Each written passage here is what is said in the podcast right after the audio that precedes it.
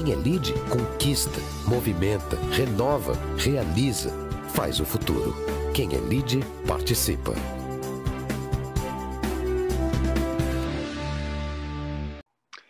Boa noite a todos vocês que estão conosco nesse Lead Talks. Na noite de hoje, tratando de um tema com uma incrível atualidade, porque diz respeito ao uso de tecnologia de ponta para trabalharmos segmentação e experiência do consumidor. Se tem algo que no momento atual cresceu enormemente de importância, é a possibilidade de conhecer, identificar e nos relacionarmos com os consumidores, fazendo uso de todo o instrumental tecnológico hoje disponível para oferecer a melhor experiência e, mais importante, assegurar melhores resultados, melhor retorno e, principalmente, ter esse consumidor, na medida possível, mais fidelizado. Nós vamos ter na nossa agenda, em seguida, uma rápida apresentação do ministro Furlan, chairman do LIDE. Inclusive, em, em seguida, vamos passar a palavra para os nossos convidados, uh, Moritz Wolff, da Insider, Carlos Alves, da Guararapes, e Marília Nagata, da Chili Beans. E eles vão trazer sua visão pessoal sobre o tema e, em seguida, vamos debater com as suas perguntas. E eu queria estimulá-los a todos, estimulá-las e estimulá-los a todas e todos que tragam as suas questões para que possamos enriquecer o nosso debate dessa, dessa noite, que é, sem dúvida nenhuma, um, um debate que tem muito, muito a ver com o tema dominante. Nós temos falado demais sobre ecossistemas de negócios, a nova realidade dos modelos de organização ligados a isto, mas o que é preciso sempre apoiados no melhor conhecimento, no melhor relacionamento e na possibilidade de estarmos falando com consumidores de uma forma que sejamos bem compreendidos, bem entendidos e, principalmente, que crie uma identidade, que crie um relacionamento, no final das contas, que permita que a experiência desse consumidor seja a melhor possível. Então, vamos iniciar com a saudação do Furlan e depois passaremos aos nossos convidados. Furlan, é contigo. Boa noite a todos. E para mim é um prazer estar aqui hoje e uma das vantagens de ser chairman do LID é de poder bisbilhotar em tudo que acontece. E eu hoje, humildemente, estou aqui para aprender. Né? Eu já sou de, uma, de uns tempos, né, de que já passaram mais de 40 anos que eu trabalho, e e quando eu vi a programação de hoje, eu logo fiquei interessado. E imagino que todos vocês é, também vão aprender, trazendo conhecimento, fazendo perguntas, mas principalmente ponderando né, como o que vai ser apresentado hoje pode ser útil no seu trabalho, na sua atividade e no seu relacionamento. Então, com isso, reitero as minhas boas-vindas a todos e espero que vocês, como sempre acontece no LID, vocês levem para casa mais do que trouxeram, porque aí terá valido a pena. Obrigado, Furlan. Vamos então direto ao nosso tema. Vamos começar com o Moritz, e vou pedir ao Moritz que fale um pouquinho sobre si mesmo, que fale um pouco sobre Insider e depois a sua visão sobre o nosso tema de hoje. Moritz, boa noite, obrigado por estar conosco. Por favor. Boa noite, Gouveia. É, boa noite a todos. É, muito obrigado, Gouveia, Fulan, Rosângela é, e ao Lid. Sempre um grande prazer estar aqui, estar com vocês. Um, e também o tema, como o Folan falou, um tema que eu acho que é fantástico. Um, talvez um pouco sobre mim, né? Eh, me apresentando, eu, eu sou Moritz, um, sou alemão, mas já faz já faz oito anos que eu estou aqui no Brasil.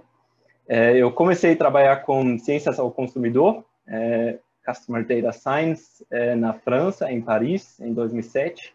Depois passei alguns anos no Google, é, trabalhando com tecnologia na Alemanha, é, na Irlanda, fiz alguns projetos na África, no Quênia, na Nigéria. Depois cheguei no Brasil, onde eu voltei mais para o mundo startup e, e dados do consumidor, recentemente na, na Danhambi, que faz, por exemplo, o programa de fidelidade do Pão de Açúcar. E na Insider eu consegui é, combinar os dois, né? tecnologia e ciências ao consumidor, e basicamente é, pegar, pegar as conclusões e interpretações dos dados e executar contra eles. Então, um, a gente iniciou as atividades com a, com a Insider Brasil no meio do ano passado.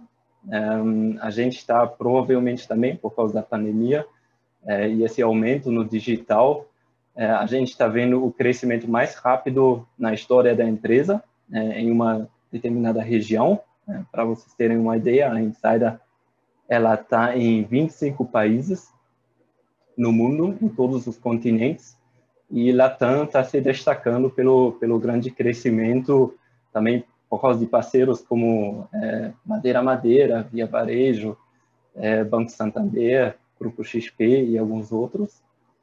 Um, e, bom, o, o, que, o que a Insider faz é basicamente, a gente tem uma plataforma de gestão de crescimento, é, onde a gente tem, vocês podem imaginar três layers.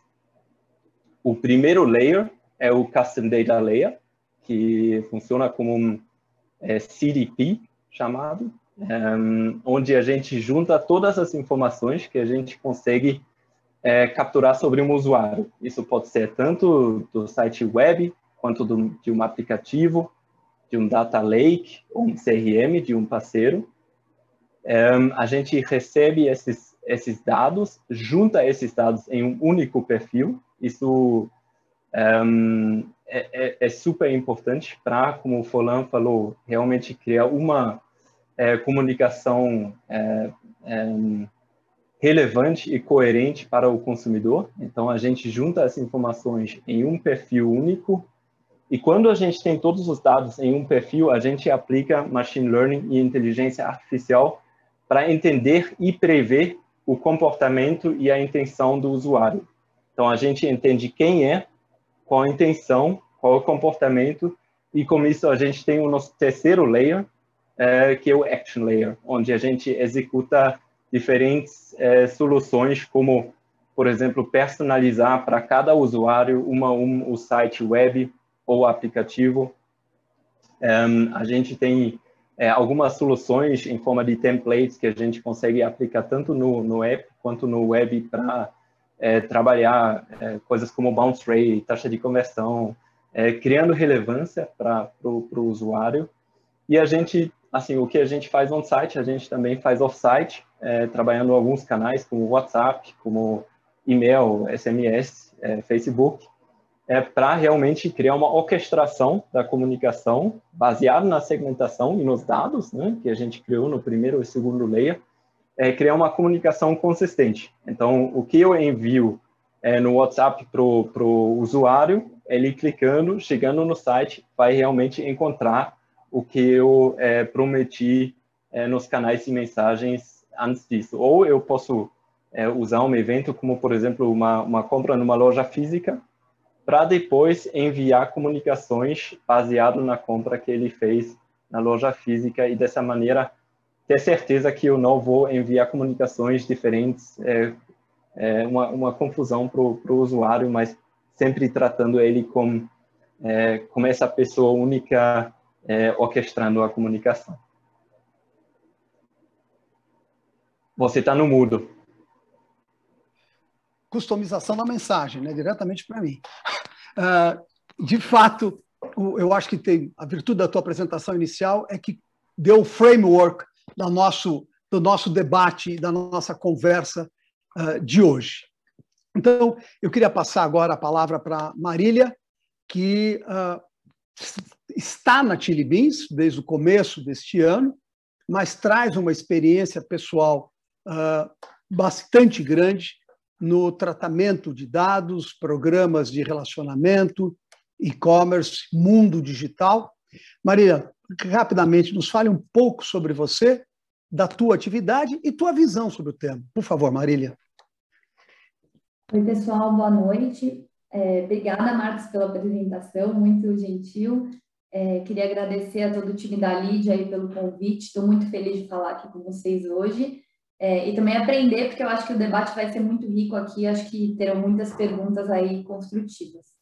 É, falando um pouco de mim, é, minha carreira é toda no varejo, então já trabalhei no e-commerce do Walmart aqui no Brasil, é, tive uma passagem bem grande por Centauro, e lá é, sempre com esse foco em entender o consumidor, entender quem é o shopper, é, e principalmente quebrar essa barreira do consumidor físico para o digital, né? Que é uma coisa que a gente já está é, falando exaustivamente aí no mercado. É, trabalhei também na parte de inovação lá na Centauro, então também focado em conhecer o nosso cliente e como desenvolver soluções que atendam a necessidade dele. E, como você bem falou, é, comecei na Chili Beans agora em janeiro, com o desafio de cuidar tanto de canais digitais como de e-commerce. É, e falando um pouco do, do nosso tema de hoje, né, acho que quando a gente fala de machine learning e de inteligência artificial, às vezes a gente imagina uma coisa super longe, né? Assim, parece uma coisa super do futuro, vamos dizer assim, mas na verdade ela está muito próxima da gente. E quando a gente fala do varejo, é, em todas essas empresas que eu passei, a maior dificuldade que eu senti em todas elas foi a gente entender quem é o consumidor de uma forma única, né? Que foi um pouco do que o Moritz falou. É, acho que na Centauri, na Chili Beans também, a gente vê que a gente ainda tem uma visão, até o jeito que a empresa é estruturada, né? Dentro dos nossos silos, a gente, entende, a gente enxerga o consumidor como se ele fosse separado, então eu tenho o cliente da loja física e tenho o cliente do meu e-commerce, do meu digital, mas na verdade eu tenho esse desafio de entender quem ele é, para aí sim conseguir é, criar uma jornada personalizada para ele, né? Então, nada adianta eu fazer uma comunicação super segmentada dentro do meu e-commerce, é, conseguir fazer um retargeting bonitinho de acordo com o que ele navegou, se eu também não estou entendendo qual é a experiência dele na loja física. Se ele teve uma experiência ruim dentro da minha loja, eu preciso entender o que, que ele passou para, de fato, conseguir é, me comunicar com ele e oferecer para ele o que o que é o que tem mais a ver com, com esse perfil, né? Então, acho que o debate aqui vai ser super rico, porque já até inclusive conversei com o time da Insider, porque acho que tem muita coisa boa aí e que o varejo precisa evoluir muito nesse tema, tá? Acho que tem um desafio grande por aí.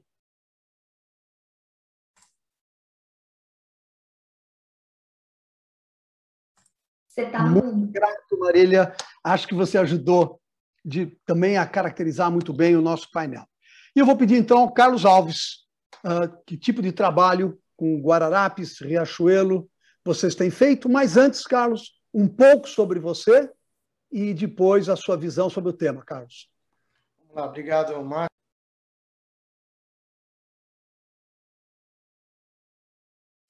Acho que me colocaram no mudo. Pronto? Acho que foi, né? Estão me ouvindo agora?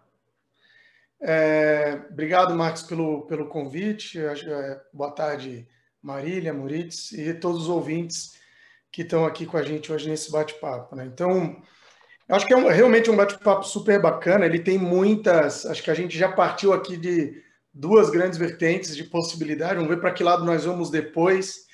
É, começando falando sobre mim bem rápido. Então, eu fui startupeiro, a maior parte da minha vida fui empreendedor. É, trabalhei sempre como desenvolvedor e desenvolvimento de, de tecnologia digital, então comecei a vida fazendo implantação de site, depois é, montei uma empresa de marketing digital, trabalhei com marketing digital durante um bom tempo. E em 2015 desenvolvi um produto de marketplace, talvez o primeiro grande integrador de marketplace do Brasil. Fui adquirido pelo Magazine Luiza, virei é, diretor do Magazine Luiza do Marketplace, iniciei o negócio do, do Magazine no Marketplace em 2016. Fiquei dois anos e vim é, para Guararapes cuidar de toda a parte digital e, e tecnologia. E hoje sou diretor executivo de toda a tecnologia, inovação e, e P&D, pesquisa e desenvolvimento da empresa. Né? Bom, isso um overview bem rápido sobre mim, e aí caindo já no tema, eu acho que o Moritz e a Marília trouxeram dois, é, é, dois vieses dessa mesma discussão. Né? A gente tem aqui, eu vou tentar falar um pouquinho de cada uma das duas coisas, complementar, né? para não ser redundante ao que eles já falaram, mas a gente tem aí uma visão do que, que é efetivamente, como é que a gente organiza o dado. Então, é, a NRF desse ano falou muito, né, Marti? Acho que nas, na, nos eventos que você fez, você trouxe muito isso de ah, é, trabalhar o dado, como é que trabalha o dado, como é que você organiza, como é que você modela tal. Mas acho que antes disso tem uma discussão que ela é mais técnica, né? ela, é, ela é mais roots, mais bruta, que é como eu é, é disponibilizo o dado para ser modelado e, e, e para que ele seja trabalhado de forma performática, para que eu esteja é, é, ou no melhor momento de fazer a provocação de um cliente que esteja em marketing, né, ou é, é, pronto para uma compra, que são dois vieses complementares ao que eles falaram. Então, o que a gente tem? A gente foi construindo todo um modelo de, de data lake, de validação do dado, um dado bruto primeiro, que aí passa um pouco pelo que o Moritz estava explicando, ou seja, eu coleto o dado, esse dado tem um, uma gestão de master data, ou seja, eu tenho uma higienização, uma reorquestração de, de origem, para eu, eu, não ficar falando muito termo técnico. Depois eu tenho uma camada de, de enriquecimento do dado, depois eu tenho uma camada de modelagens ou definição de modelo, escala de modelo, e, e entro no universo que o Moritz falou, né? ou seja, eu estou com o dado pronto para ser utilizado é, é, para os diversos workflows ou temas que a gente entenda.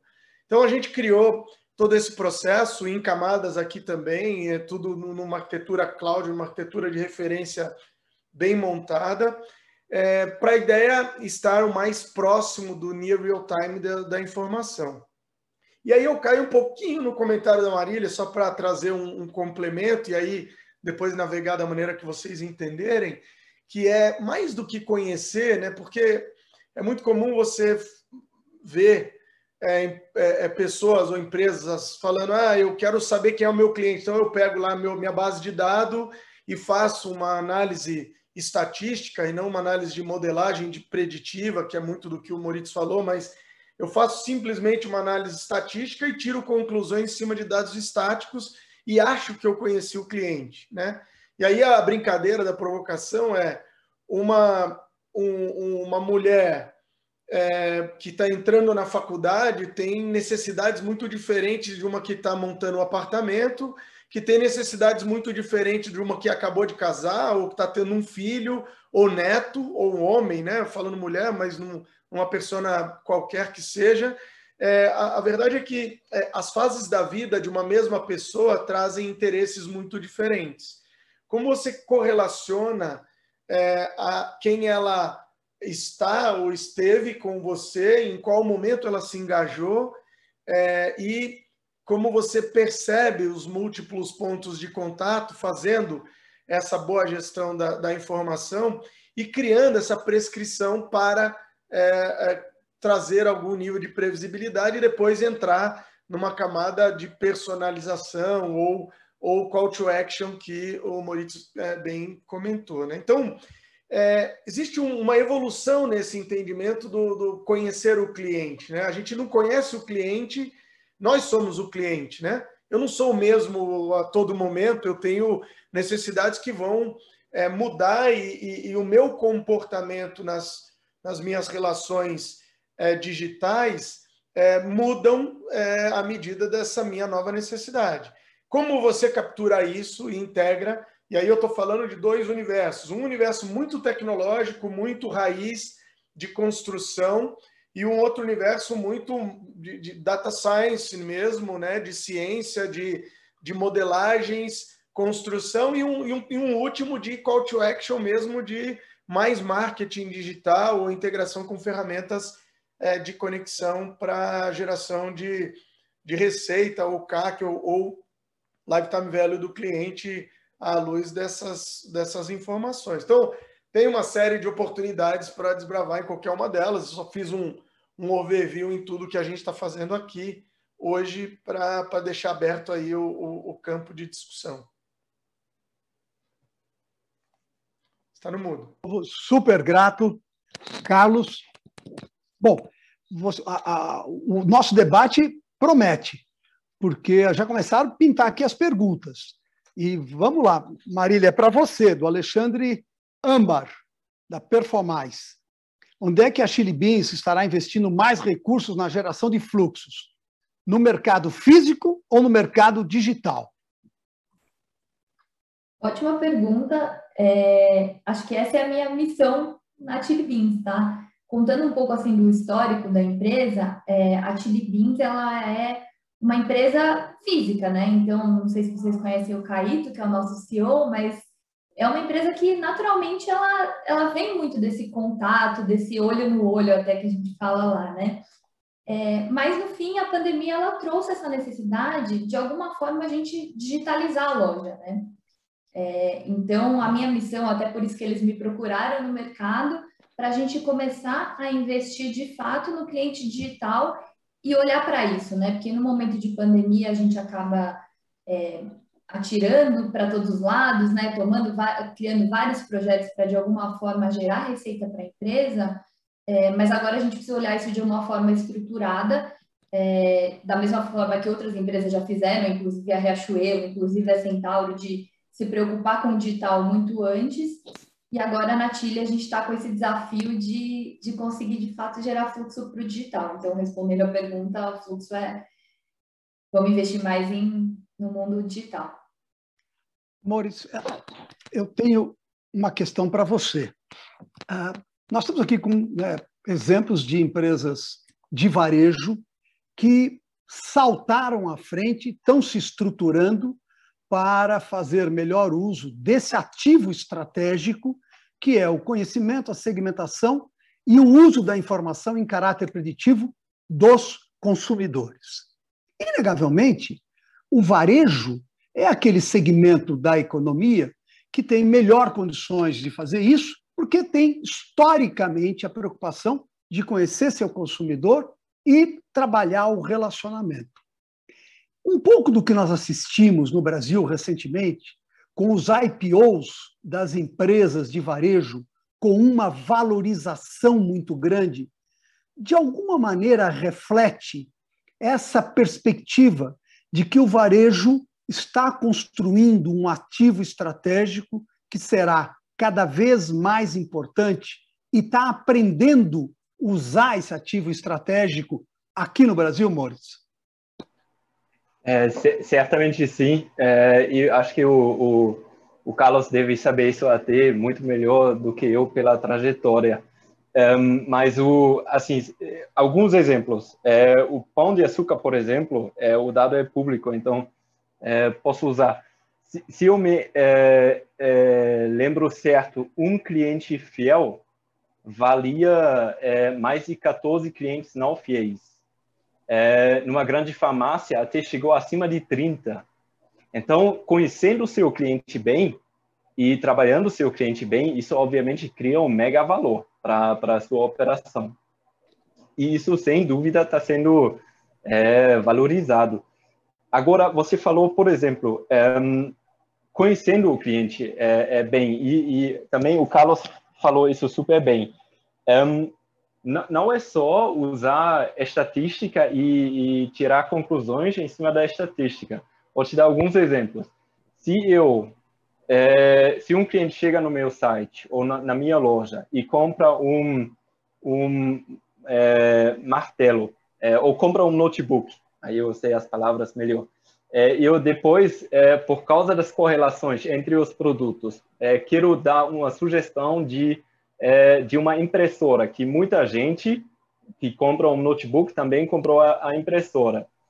Isso é super simples, mas se eu conheço também é, os, os, é, assim, a interpretação preditiva, eu sei se o, o, a pessoa que comprou um notebook é uma pessoa que tem afinidade com, com descontos, uma pessoa sensível ao preço, ou uma pessoa mais interessada em lançamentos, Então, eu não vou só dar a sugestão de qual seria uma impressora que eu sei por causa das correlações entre produtos que vai bem, mas eu consigo até, olhando para a pessoa, já dar a sugestão do, da, da impressora certa. Ou um outro exemplo é, da, da, área de, de, de, moda. A gente está, no momento, a gente está falando com, com um e-commerce grande de moda e eles hoje eles têm um problema que eles só conseguem personalizar a experiência do consumidor depois que a pessoa se logou. Então, depois que a pessoa se logou, sabe que, por exemplo, é masculino ou feminino, é, e baseado nisso, eles, eles mudam alguns banners no site. Quando eu tenho todas as informações sobre o usuário, assim que a pessoa sair do meu site e voltar, eu já consigo personalizar, na verdade, todo o site, baseado no, no, no, no comportamento passado, baseado se a pessoa organizou os produtos de uma certa forma. É, eu realmente consigo já criar uma experiência para ele. Então, todo esse conhecimento ao, ao, que, que a pessoa tem, com certeza cria valor para o negócio e com certeza isso é algo bem visto é, no mercado. Mas acho que pela, é, pela valorização da, da Magalu nos últimos anos, acho que o Carlos é, consegue contribuir mais do que eu para essa pergunta. O Carlos, aproveitando aí o convite do, do, do Moritz, se você pudesse nos trazer talvez um exemplo prático do que vocês têm feito nesse aspecto, especialmente na combinação digital, que é hoje, de fato, o grande desafio que o varejo enfrenta. É verdade que agora está com muita loja fechada, mas teve períodos que nós tivemos com elas abertas, e pensando em termos de Brasil, tem muito loja aberta. Mas algum exemplo prático onde a combinação do, no, do uso dessas, desses instrumentos, dessas informações, trouxe um benefício real na combinação digital. Você pode compartilhar alguma coisa com a gente? Claro, claro. Por exemplo, a gente tem é, uma das maiores emissoras de cartão private label do país, que é a Midway, né?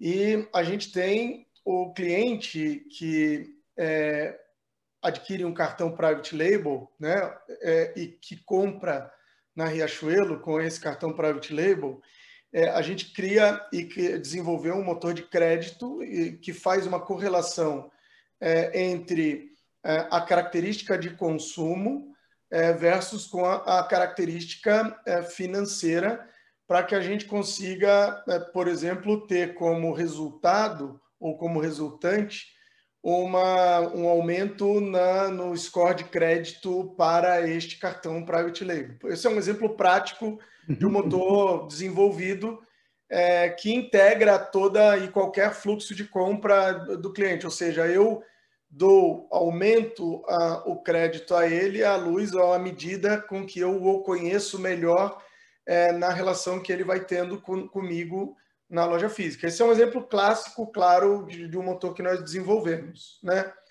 É, um outro motor, claro, é, digital, é que todo cliente hoje, a gente, a gente reorganizou a nossa estrutura em contextos funcionais todo cliente que faz uma compra é, e que é um cliente é, que a gente intitula de Omni, né? mas não, não querendo usar o jargão da palavra da moda, mas é o, o cliente que já em algum momento teve é, uma relação ou se identificou, mesmo que ele não tenha feito uma aquisição, uma compra, mas que ele teve uma, um início de alguma jornada em algum momento no, no digital e quando ele foi à loja ele se identificou, seja porque tem um cartão, seja porque deu um CPF e quis se identificar. Eu construo essa correlação é, dos pedidos ou da navegação e eu consigo compor o, o compre também ou compre junto, é, dando isso não só na loja física, como na loja digital. Né? Na prática, se você começa uma jornada no físico e depois você se identifica no digital, eu tenho as suas duas identificações, eu crio é, a, a, a, sua, a sua jornada, né? a sua journey em toda a minha cadeia e vou personalizando é, ou fazendo é, é, call to action com base em seu. Então, por exemplo, você foi numa loja, fez uma compra, entrou no site, navegou, pôs no carrinho, mas foi embora. é, eu olho o que você pôs no carrinho, olho a sua compra, entendo é, a sua característica com tudo que você tenha de informação comigo e posso te fazer um, um, um push, posso te fazer um SMS, posso te fazer um e-mail é, tentando resgatar essa, essa compra em alguns ciclos. E aí a gente vai formando lá diversos workflows é, que fazem sentido e testando modelagens diferentes.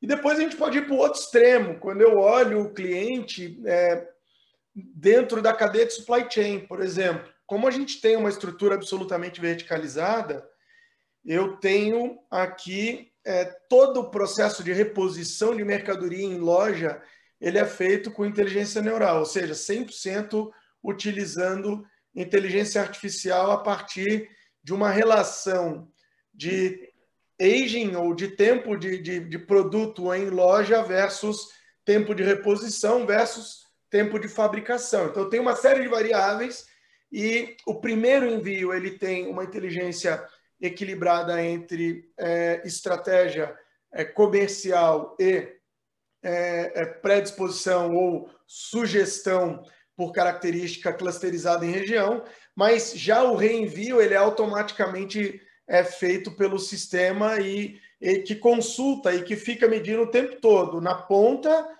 no centro de distribuição e no full kit que eu tenho da fábrica para reprodução de fast movers, por exemplo. Né? Então, é um outro exemplo concreto que a gente Perfeito. tem utilizando informação e dado de cliente. Muito bom. Marília, no, essa, essa questão que envolve a experiência. Inegavelmente, Chili Beans era, é uma empresa onde a experiência no ponto de venda físico sempre foi muito explorada. Né? Aquele momento do, do experimentar, aquele ambiente, atitude do pessoal, aquele envolvimento todo. Como é que vocês estão levando ou tentando levar isso para o mundo digital, utilizando as ferramentas disponíveis para proporcionar uma experiência quase que individualizada para esse consumidor? É, acho que a pandemia forçou a gente a fazer bastante isso, né? Então, uma das iniciativas muito legais que o time começou no ano passado foi implementar um provador virtual, porque no fim comprar um óculos de sol virtualmente é difícil, né? Você não sabe como que vai ficar no seu rosto. E acho que quando a gente fala de vestuário, a gente já evoluiu muito com isso, mas não tanto na parte de óculos de sol. Então, hoje, vários dos nossos produtos já tem uma forma de você provar, então, via webcam você consegue ver como fica o óculos no seu rosto. É, a gente percebeu que esses produtos que têm esse provador virtual, a nossa conversão cresceu três vezes mais, então triplicou a conversão, então a gente viu isso em resultado também. É, e aí, para os clientes que não são tão digitais, o que a gente está fazendo é possibilitar enviar o produto para o cliente experimentar sem custo nenhum. Então, a gente entrega o produto na casa do cliente, pode inclusive enviar um especialista para a casa dele para ele poder provar. É, e tem um terceiro ponto também, é, a gente conseguiu desenvolver durante a pandemia, então a partir de agosto a gente começou a vender inclusive óculos de grau dentro do nosso site porque a gente tem uma questão aí para vender óculos de grau que a gente precisa medir a distância é, dos olhos, eu esqueci o nome uhum. técnico para isso, é, e a gente conseguiu desenvolver uma forma do cliente conseguir mandar a receita é, dele para a gente a gente conseguir mandar o óculos também, porque a gente entende que nesse momento é super importante para a saúde também o óculos de grau, e inclusive com as pessoas ficando tanto na frente das telas, é, a nossa venda, inclusive, aumentou em relação a isso. Então, estamos implementando ferramentas para conseguir quebrar um pouco dessa barreira que é geralmente muito necessita muito do presencial, né? Perfeito. O, o Maurício, eu tenho uma pergunta aqui da Alessandra Antunes da Intercom. Hoje no Brasil vejo poucos e-commerce personalizando a experiência do usuário. Em tempos de pandemia, com o volume aumentando, como vocês veem essa questão? Excelente pergunta. Um, e a gente, é, eu concordo 100%. Um, um, eu acho que um exemplo bacana é a Madeira Madeira, que a gente começou, a gente começou a trabalhar com eles em acho que foi o julho do ano passado, eles começaram a criar vários várias jornadas, então flows de comunicação, é, onde você consegue um, personalizar a experiência. Isso, assim, o, o, Carlos deu um pouco o exemplo de é, como você consegue combinar, por exemplo, uma pessoa com, com, faz uma compra na loja física. Eu consigo usar esse produto que ela comprou e depois enviar um e-mail com sugestões é, baseado no, no, item que a pessoa comprou na loja física. E se a pessoa clicar ou não clicar, é, eu posso usar isso como é, um trigger para depois é, disparar uma outra mensagem num outro é, canal no site mesmo, um, realmente eu concordo que tem ainda poucas empresas que realmente fazem uma, uma personalização boa. A gente começou a trabalhar, se você depois quiser dar uma olhada, é, a parte on-site também com a Madeira Madeira, com a Marabras, é, com a Raízes, é, como o Banco Santander, são alguns exemplos que já usam é, alguns itens de personalização de uma forma que, que eu considero uma forma bacana. A única coisa é que tudo que a gente faz é contra um grupo controle para ver se realmente está dando certo. Então, recomendo que quando você for verificar, é, entra com o browser normal e depois com o anônimo para tentar ver é, o que muda. Porque com grupo controle pode ser que você caia no, no, no grupo controle. Mas eu concordo, tem ainda poucos players que, que fazem bem a personalização é, do site. O Carlos, o, o, queria te, te trazer para a roda agora um pouco com aquela pergunta que eu estava endereçando no sentido de o protagonismo do setor de varejo em relação à indústria. Obviamente, ela é bem provocativa para você, porque o grupo, né, Guararapes, Riachuelo, Midway, ele tem as duas, as duas pontas. Ele tem a área de produção, ele tem a distribuição e mais serviço financeiro e mais tecnologia agora.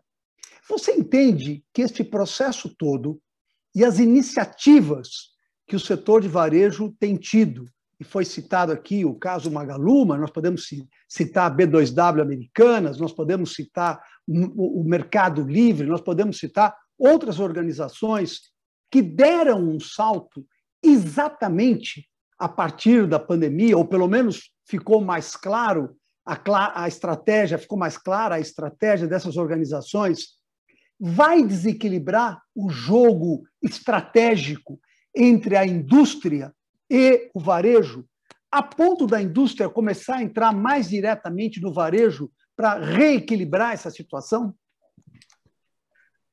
Você fez uma ótima pergunta. É... O, o, deixa eu acrescentar um pedacinho meu aqui também nisso. O, a, a aceleração da digitalização que aconteceu no ano passado, onde muitas empresas tiveram que encurtar o tempo que tinham, do que tinham projetado para anos, ela, no rabo dessa pergunta aí que foi feita, ela vai continuar acelerando? Vamos lá, agora, agora apertou. Ficou, ficou, com duas.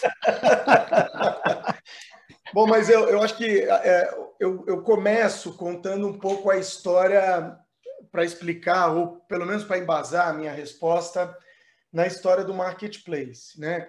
Quando, em 2016, o Fred comprou a minha empresa e eu fui para o marketplace, e, e, o Magazine estava entrando já atrasado no marketplace, porque a primeira empresa foi o Extra, né? Com a eHub, é, e eu fui o primeiro integrador, então conheço bem. Depois veio o Walmart, depois veio a B2W com as bandeiras, e, e o Magazine veio é, é por último dessa nesse, nesse caminho.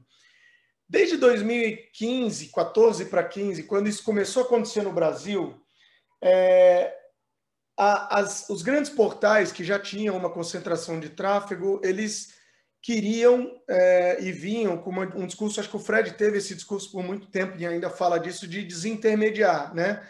Então, é, o desintermediar era trazer para a ponta do varejo a indústria.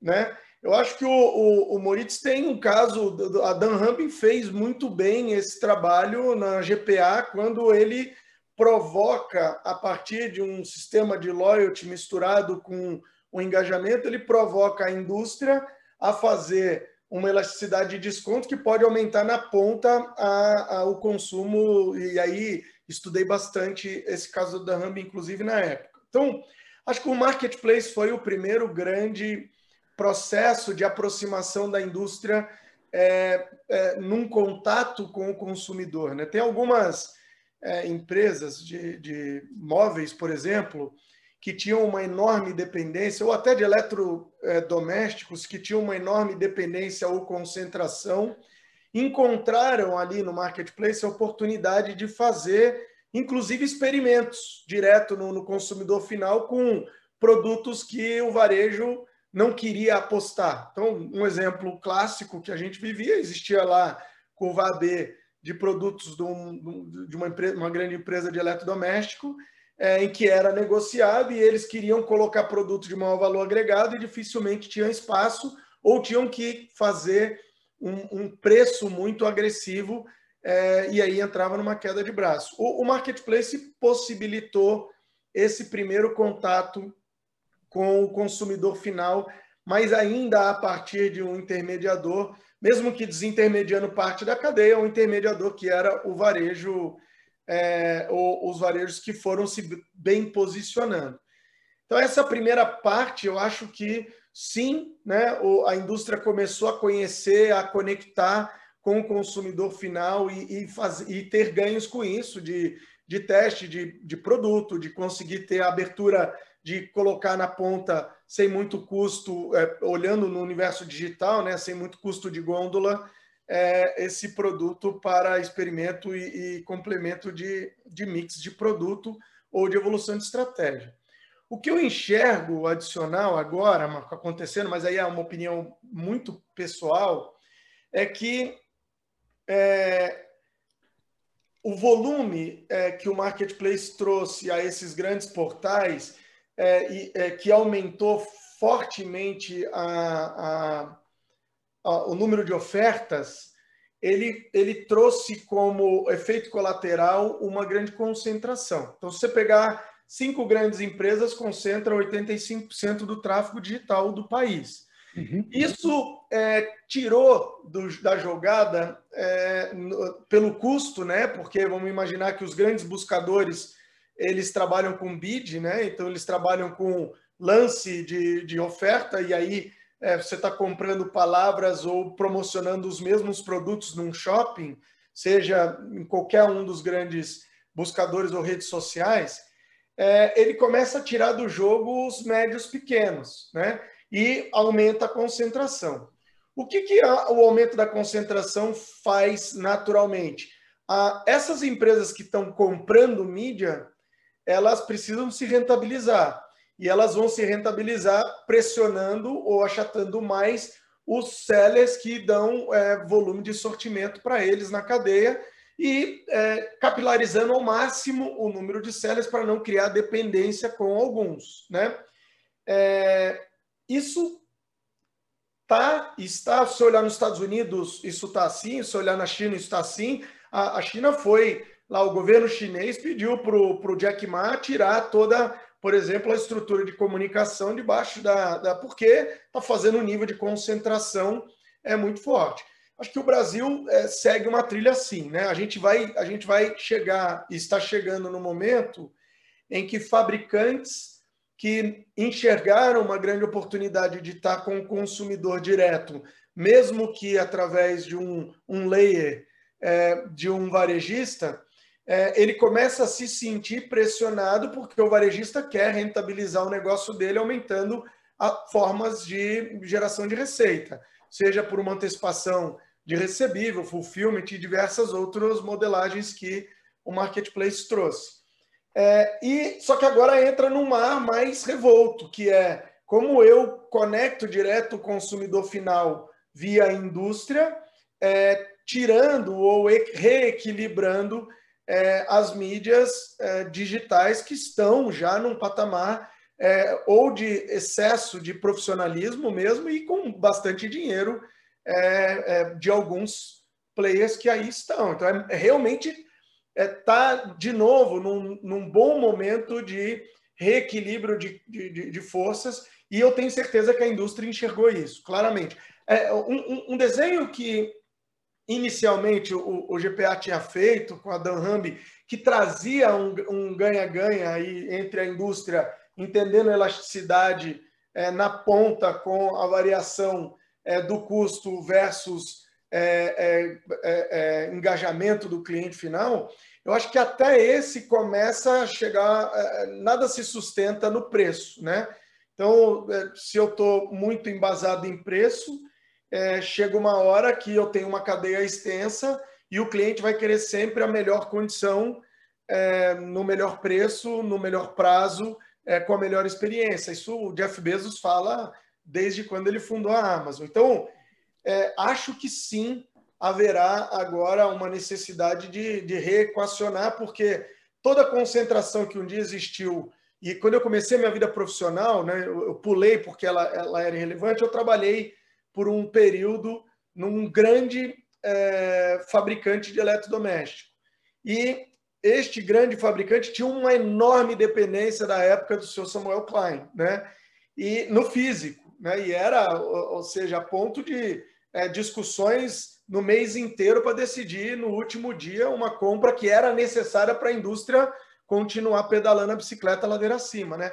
Eu acho que a gente entra no digital, numa cadeia ou numa, numa condição muito parecida e deve sim ter uma reacomodação, porque não vai ser saudável para os fabricantes. Se olhar no setor moveleiro, isso já começa a acontecer, é, as empresas entendendo que precisam criar é, as suas, é, é os seus tentáculos, porque estão ganhando concentração em empresas que só fazem dropshipping tecnológico. Né? Perfeito. Então, sim, acho que não sei se eu compliquei ou. Não, não, não, não, mas, mas rapidamente. A provocação do, do Furlan, o agile e esse senso de urgência vão se reequilibrar em algum momento futuro, ou o que temos por agora é, como se tem dito de forma, é o futuro normal?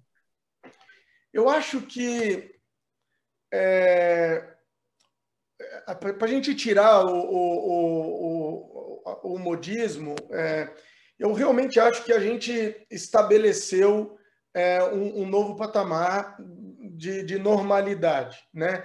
As empresas que estavam com uma, um analfabetismo digital muito grande sentiram a dor fortemente né? de, de algo completamente inesperado, e eu acho que é, é uma dor que aqueles que tiverem caixa para sair nunca mais vão querer passar. Então, naturalmente, elas vão fazer um investimento é, forte em, em, correr atrás de uma digitalização. É, o consumidor é, muda a, a, a, sua característica de relação com o varejo, olhando mesmo no universo físico, né? Ou seja, se você olhar há cinco anos atrás e hoje, o volume de interações com diferentes empresas digitais que você tem ao longo do seu dia é, mesmo tirando o efeito Covid, o efeito Covid ele foi um grande catalisador, mas já era um, um caminho exponencial de integração do, do, do, primeiro minuto ao último do seu dia antes de dormir, né? E, e, há quem use até para dormir, né? Que com os aplicativos de meditação e etc. que foram é, sendo desenvolvidos. Eu fui fazer um curso no, na, na, na, Universidade dos Estados Unidos um tempo, em que agora você está colocando e ele faz uma, uma leitura neural e, e, toca uma música, uma frequência específica, ou seja, está tá evoluindo no, no, de uma forma absurdamente relevante. Né? Então, eu, eu é, para não perder a, a, pergunta, eu realmente acredito, ô Marcos, num, que a, este novo normal, essa evolução do normal, ela tem uma característica muito forte de, de, de, mudança de comportamento do consumidor. E o comportamento ele, ele pode ser, num primeiro momento, um diferencial para alguns que estavam mais maduros digitalmente, mas ele vai ser um pré-requisito para todos daqui a algum tempo. Né? Então, entrando na provocação dele, eu não tenho dúvida. Obrigado, Carlos. Tem uma pergunta aqui para você, Moritz, e é da Ellen Machado. Da Cobb Ventures. É muito, muito mais comum falar de inteligência artificial para o varejo devido ao e-commerce. Vocês têm alguma experiência para compartilhar de uso de inteligência artificial e relacionamento com clientes para outros segmentos de mercado, como indústria, que não utiliza o e-commerce? Sim, Ellen, é, ótima pergunta também. A gente, assim, a gente falou um pouco da, da é, é, das afinidades, né? Interpretar o comportamento. Então, eu consigo, por exemplo, não só entender se uma pessoa, onde ela está no life cycle, por exemplo, que obviamente é algo que parece super óbvio para o e-commerce, varejo, um, ou a sensibilidade ao preço, mas eu também consigo entender afinidades. Então, eu, a gente trabalha, por exemplo, com Forbes, com Fox, com CNN, um, publishers, né? Entendendo afinidades com conteúdos um, e dessa forma sugerindo conteúdos relevantes para as pessoas. a mesma coisa é, quando a gente trabalha com o setor financeiro, por exemplo, a gente entende é, é, quando, quando a pessoa está tá mais próximo ou mais, mais longe da conversão, e no, no final também tem a conversão né, do lead ou, ou travel também, viagens, é um ótimo segmento que, que a gente trabalha bastante, entendendo de é, assim, várias coisas, por exemplo, quando é a, a, data da viagem, e aí a gente consegue criar fluxos de como a gente quer que para uma linha aérea ou uma empresa seja a comunicação é, a partir de seis, sete semanas antes da viagem. Um, agora você perguntou o B2B. Um, também no final, no B2B também tem, tem uma conversão, né? Então eu também consigo entender onde no life cycle a pessoa está e, e qu quanto perto ou, ou, ou longe ela está de uma conversão, quem converta melhor, quem tem um, um, é, algumas afinidades. E eu consigo trabalhar essas pessoas ou para tentar puxar eles mais próximo à conversão, é, personalizar a experiência para eles converterem mais rápido, ou eu também consigo pegar alguns grupos de interesses ou com algumas afinidades, exportar para um Google, para um Facebook, é, criar lookalikes lá e tentar é, otimizar, por exemplo, o meu, meu CAC, porque como o Carlos falou, o, a, é, tem uma, uma forte concentração e para muitas empresas é, a, essa questão do CAC está começando a ficar não mais sustentável, né?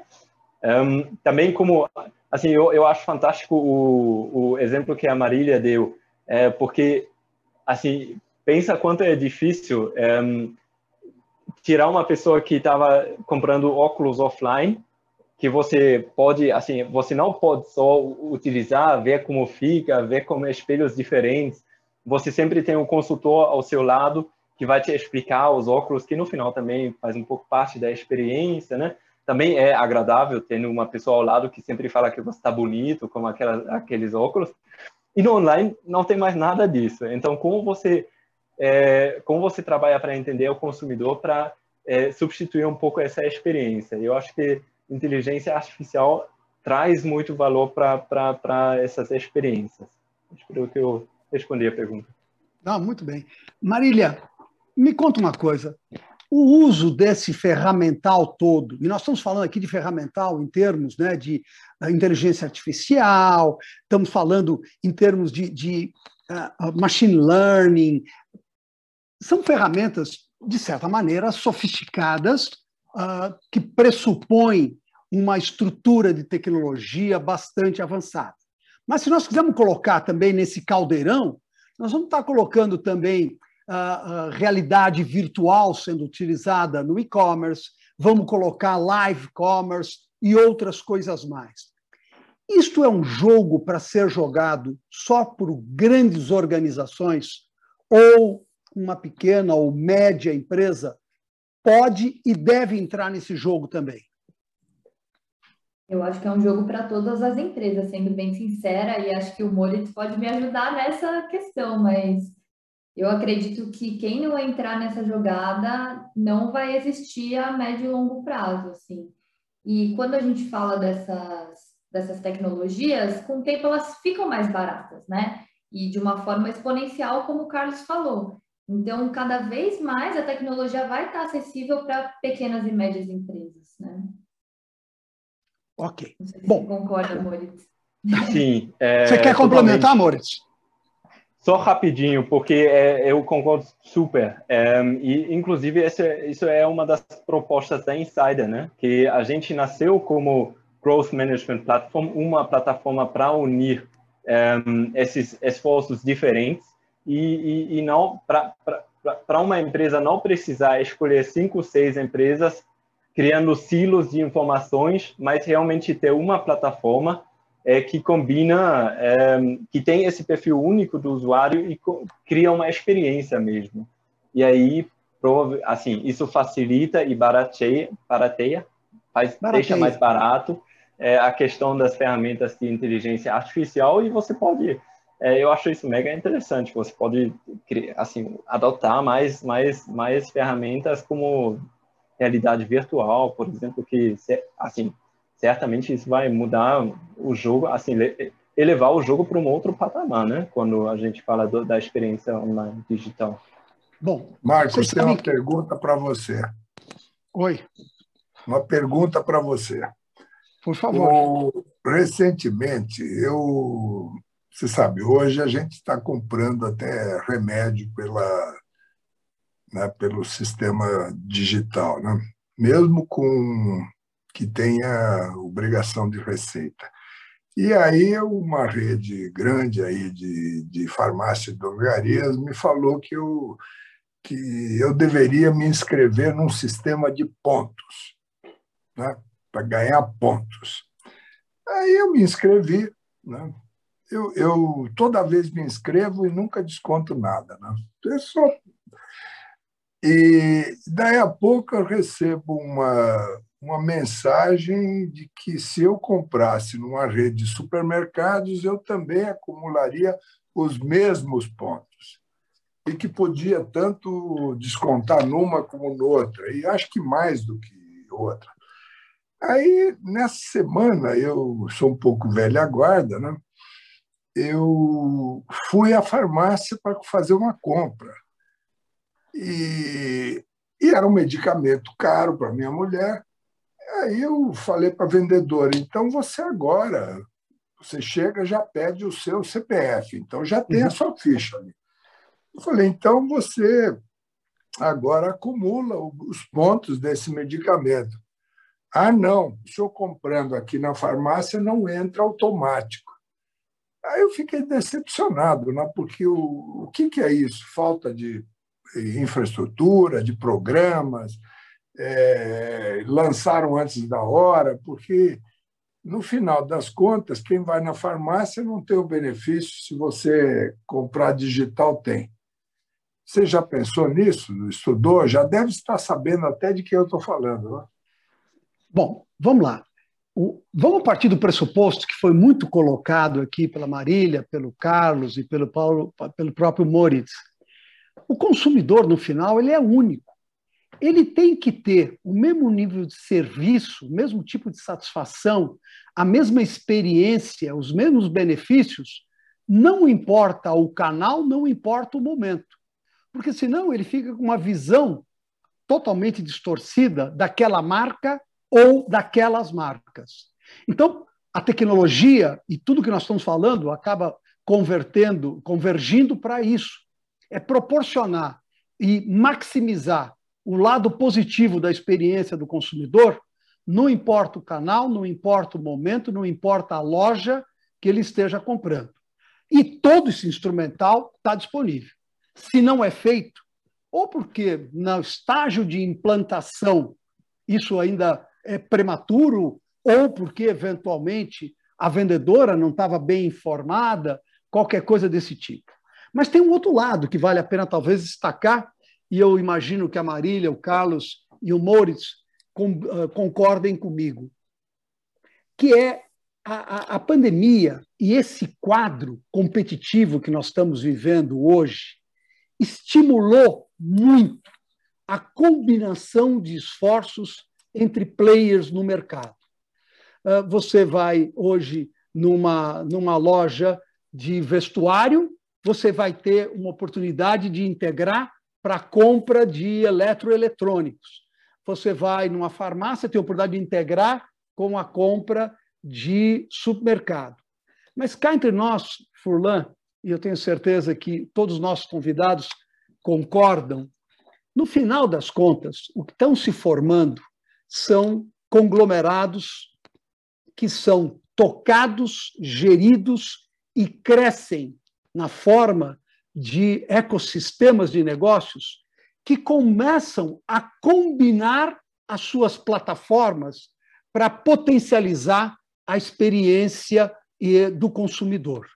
Nós estamos vendo ainda hoje alguns ecossistemas, cada um para o seu lado, fazendo, ainda que operando fortemente com os marketplaces, mas em seguida nós vamos ver a combinação desses ecossistemas, todos baseados na informação, no conhecimento, no monitoramento e na potencialização da experiência do consumidor, do consumidor, combinando-se na forma de meta ecossistemas ou sub ecossistemas mais especializados.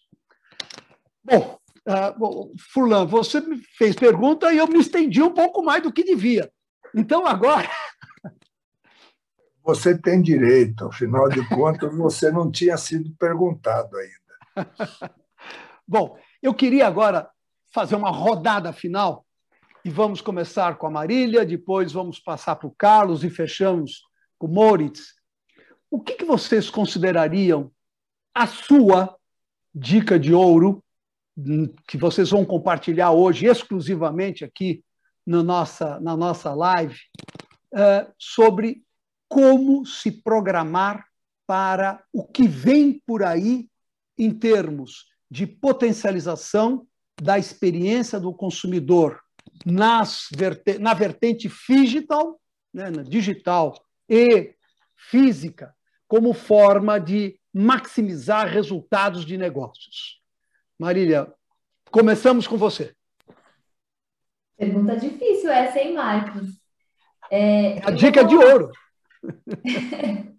eu vou falar uma dica que eu acho que ela vai além da tecnologia, tá? Mas eu acho que cada empresa tem que ter muito forte qual é o seu propósito, é, qual é o seu MTP, como a gente fala no, no livro de organizações exponenciais, né? É, e identificar qual desse, desse, dentro desse mar de tecnologias se adequa ao seu propósito, porque, como o Carlos falou, né, não dá para a gente viver nessa briga de preço. E o que vai diferenciar as empresas é o que, que elas estão fazendo no mundo, qual que é, qual que é a marca que elas querem deixar, né? É, então, eu acho que é não sair atirando para todos os lados, porque conforme você for falando com cada fornecedor novo de tecnologia que for aparecendo, sempre vai ter uma tecnologia nova que você vai achar atraente. Eu acho que a gente tem que estar de olho no que o mercado está fazendo, mas entender o que, que é o diferencial da sua empresa. É, como você bem falou, a gente tem que criar esses ecossistemas, mas esse ecossistema tem que fazer sentido com o seu propósito, né? Então, eu até queria recomendar, eu sou muito fã do Simon Sinek, e para mim um dos livros mais importantes da minha carreira foi o Start With Why, porque eu acho que se a gente não começar pelo porquê, é, a gente não chega a lugar nenhum. Essa muito é a minha bem. dica. Não, muito bem colocada, Marília. Uh, vamos lá, Moritz, contigo? Vamos. É, eu, eu acredito que a, a visão única do, do usuário, do consumidor, é importante, assim, é, tanto no, no, no, físico quanto no digital, é, ter uma visão do, do, do consumidor e aplicar tecnologia boa para entender e prever o que essa pessoa está querendo para depois criar a experiência é, é, é completa, holística para o usuário. E, obviamente, para isso, eu acho que todos deveriam checar Insider Brasil. Carlos, e a sua visão, Carlos?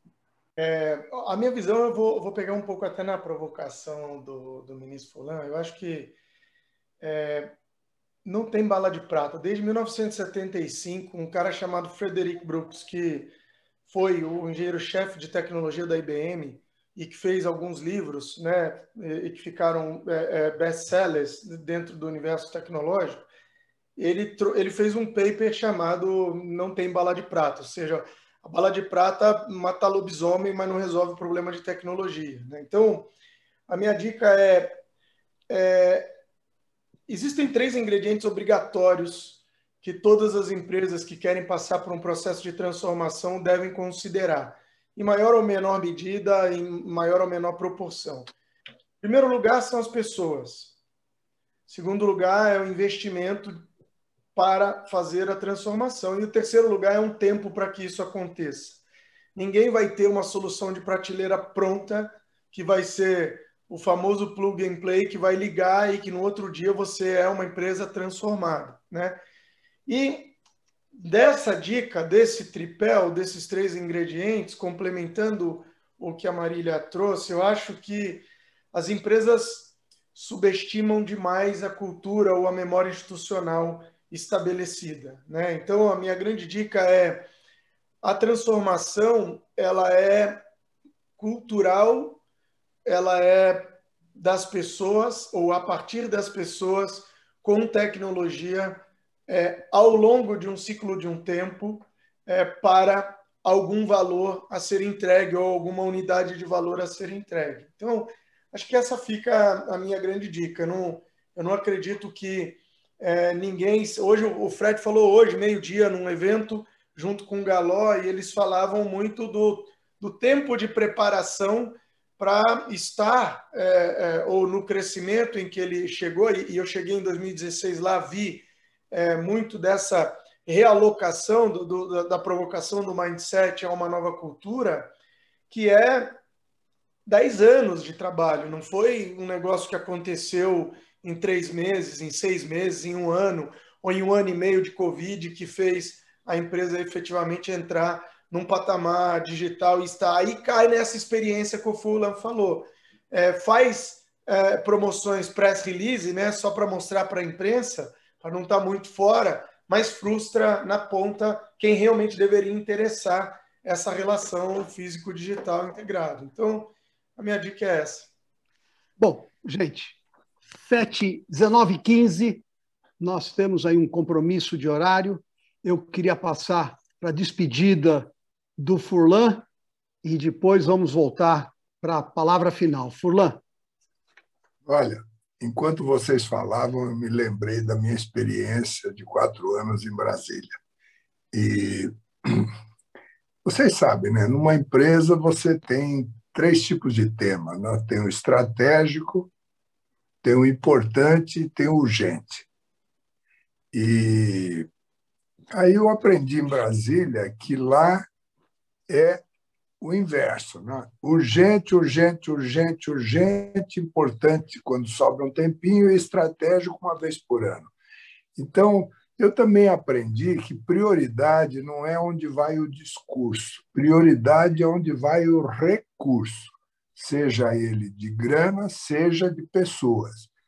Então, na minha despedida, eu estou vendo, fiquei animado, que muitas empresas que foram aqui citadas têm como prioridade porque estão colocando recursos realmente para dar esse passo adiante de tudo que nós falamos hoje. Aprendi muito e agradeço ao Marcos por ter organizado, em especial, que é meu guru do varejo, né? e que eu sempre fui de indústria. Né? E a vocês todos que participaram hoje. E espero que os membros do LID, como eu disse no início, possam levar para casa mais do que trouxeram com todo esse conhecimento que foi despejado e que eu pessoalmente consegui processar uns 60% só. Mas muito obrigado e até a próxima. Obrigado, Furlan. Marília, super grato por ter compartilhado a sua experiência você muito jovem, mas né, com uma carreira excepcional desenvolvida uh, no varejo. A você, Carlos, também compartilhando tua história empresarial e agora uh, o teu envolvimento, uh, ajudando a desenvolver no grupo Guararapes Riachuelo esse trabalho que você mostrou com profundidade. E Moritz, gratíssimo pelo apoio ao evento, gratíssimo pelos insights, pelas provocações, e acho que todos nós, sem dúvida nenhuma, aprendemos um, um pouco mais, estamos, no mínimo, muito mais sensibilizados para a relevância nesse tema, neste momento e para o futuro. Boa noite a todos vocês, gratíssimo por terem estado conosco. Boa noite.